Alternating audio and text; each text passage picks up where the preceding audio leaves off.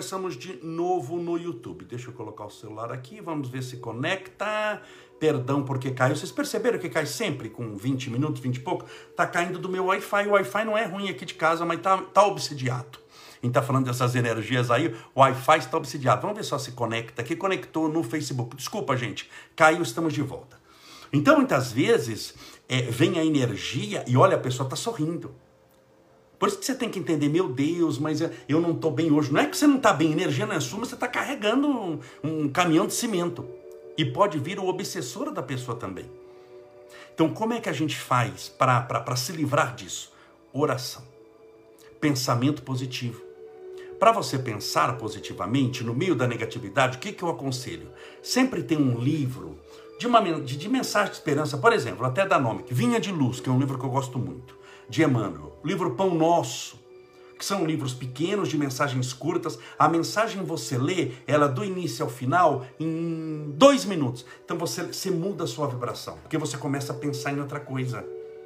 Você começa a pensar outra coisa, você vai mudando, porque aquela energia não é sua, mas não necessariamente ela vai embora rápido, viu? Ela fica até para o nosso aprendizado.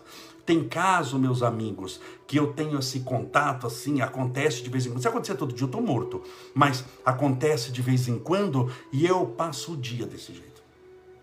É um dia, sabe aquele dia nublado? Aquele dia com, com, com, com, aquele fogo, aquela, aquela neblina. Então, é aquele dia assim que tudo está cinzento. Eu sei que é espiritual. Eu sei que eu estou bem fisicamente, que eu estou bem espiritualmente, que eu estou feliz, que eu estou na melhor fase da minha vida, que todo mundo está bem em casa, que eu estou com saúde, mas de repente vem aquilo ali. Eu sei que aquilo ali não é meu. Então não precisa desesperar. O que, que eu vou fazer? Vou ter um dia tentar ter normal, não é normal coisa nenhuma, mas a gente vai tentar. Muitas vezes parece que é normal, mas você tá baqueado e eu venho até a hora da live. Quando vai chegando a live, tem live que já aconteceu aqui.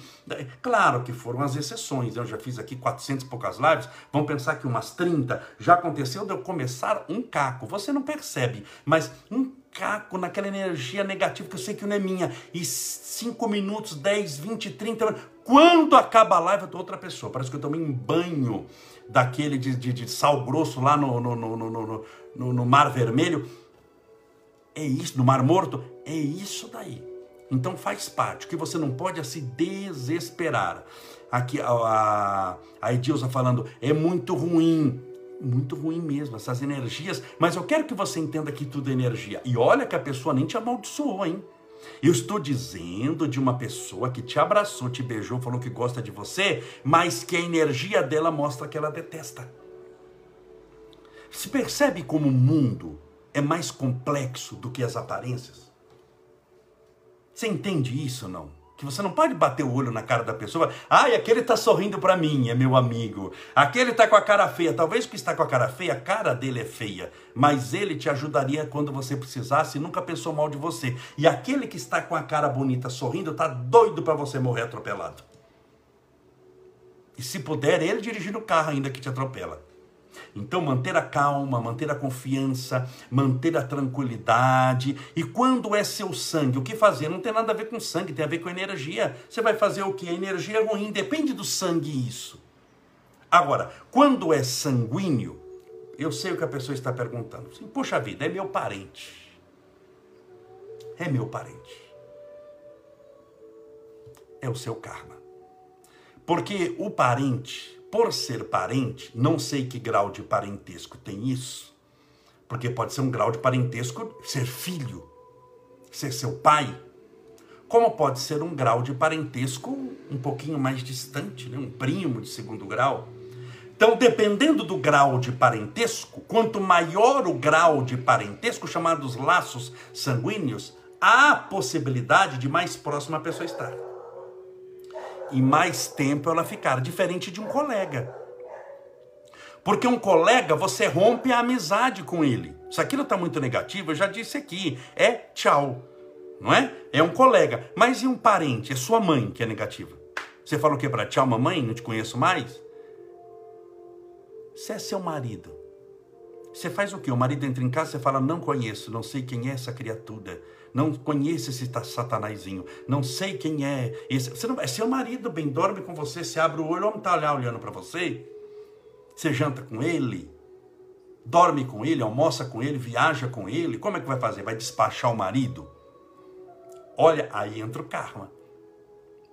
O karma se manifesta quando há necessidade de um tempo maior para experimentá-lo. Quando é um dia só, dois dias, aquilo ali não significa nada para você. Você está numa viagem, está no, e, e aí tem, tem uma pessoa inconveniente na viagem, mas você sabe que você não vai levar ela para casa, que aquilo ali é uma, é uma circunstância, nunca mais vai vê-la, a chance de você vê-la é pequena demais. Você está no ônibus, a pessoa é inconveniente, mas na hora que você descer do ônibus, você, nem, você não sabe nem o nome da pessoa. Mas quando é parente, tem laços sanguíneos, aí sim é o karma. Aí sim é o karma. Então, nós devemos ter o quê? Paciência, disciplina, conversar e oração. Ninguém se arrepende de orar, porque a oração vai te ajudar a se limpar. Lembra que a pessoa perguntou: Ah, mas como é que eu, que, que, que eu me livro de. Você não vai se livrar da pessoa, você vai se livrar da energia. Muitas vezes dá para se livrar da pessoa. Se é uma pessoa que você não convive muito, não é? Uma amizade que você pode trocar por outra, pronto, acabou. É como deletar gente na, na internet. A pessoa veio nos, na, na sua página, começou a falar mal de você, o que, que você faz? Você pega o dedo e faz tchum, tchum, tchum, tchum, tchum, e deleta ela. Nossa senhora, vai carregar gente que não gosta de você para quê? É fácil, mas nem tudo está na internet. Existem casos de pessoas que moram com você. E aí entra o verdadeiro cara, você tem que ter paciência, orar, é, é dar o exemplo para a pessoa.